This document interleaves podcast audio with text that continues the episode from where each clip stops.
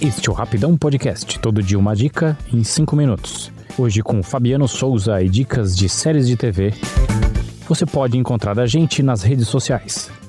Facebook, Twitter e Instagram, basta procurar por Rapidão Podcast. Você também pode nos mandar um e-mail em contato@rapidãopodcast.com.br.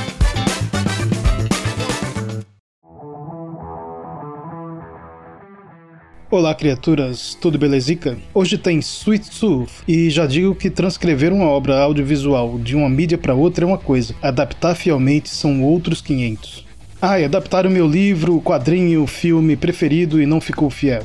Bem, acontece. Recentemente, até o Neil Gaiman foi cancelado pelos nerdículos por causa da excelente escolha de elenco do Sandman. Às vezes a gente precisa deixar de pantin porque a obra não é nossa. E se quem criou gostou, pior ainda. Eu já fui desses de reclamar, mas é sempre bom fazer a pergunta: qual é o público que a obra quer atingir? Isso fica bem claro quando a gente coloca lado a lado o quadrinho Sweet Tooth criado pelo ilustrador e escritor Jeff Lemire, e a série de TV criada por Jim Mickle.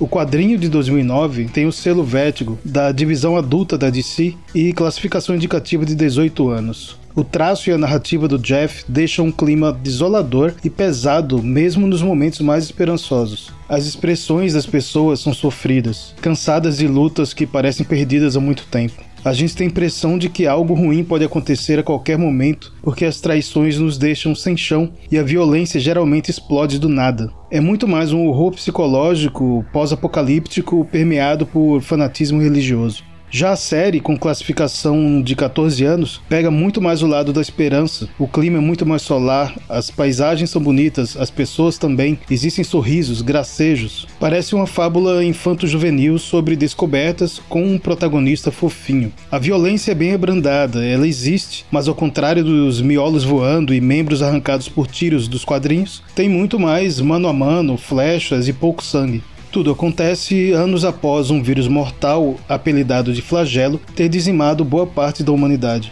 Todas as crianças que nasceram após o surgimento do vírus são híbridas, parte humanas, parte animais, e são imunes à praga. Como os acontecimentos foram simultâneos, os humanos que sobraram ou achavam que os híbridos eram culpados pelo extermínio ou que eram a solução na busca de uma cura, então começaram a caçá-los.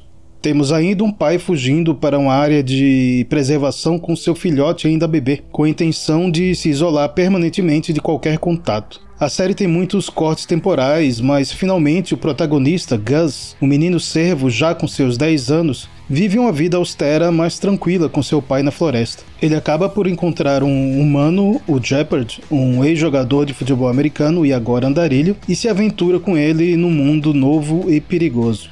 Além da história do Gus e suas motivações diferentes das do quadrinho, a série trabalha a origem de vários personagens que vão se juntar à ação. São vários núcleos acontecendo ao mesmo tempo, mas não ficou confuso, e até eu entendi de primeira.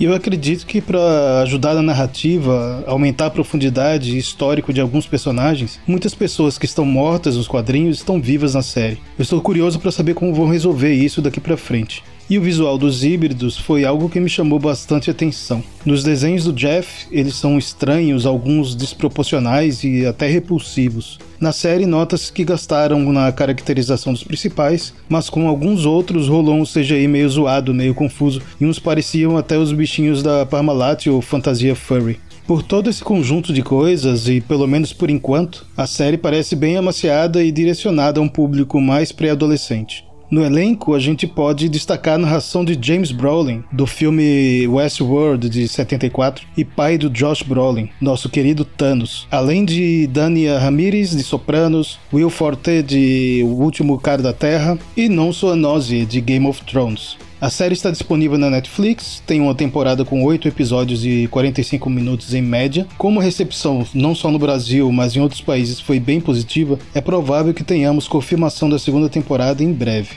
E hoje fico por aqui, usem máscara mesmo com vacina no braço e se cuidem.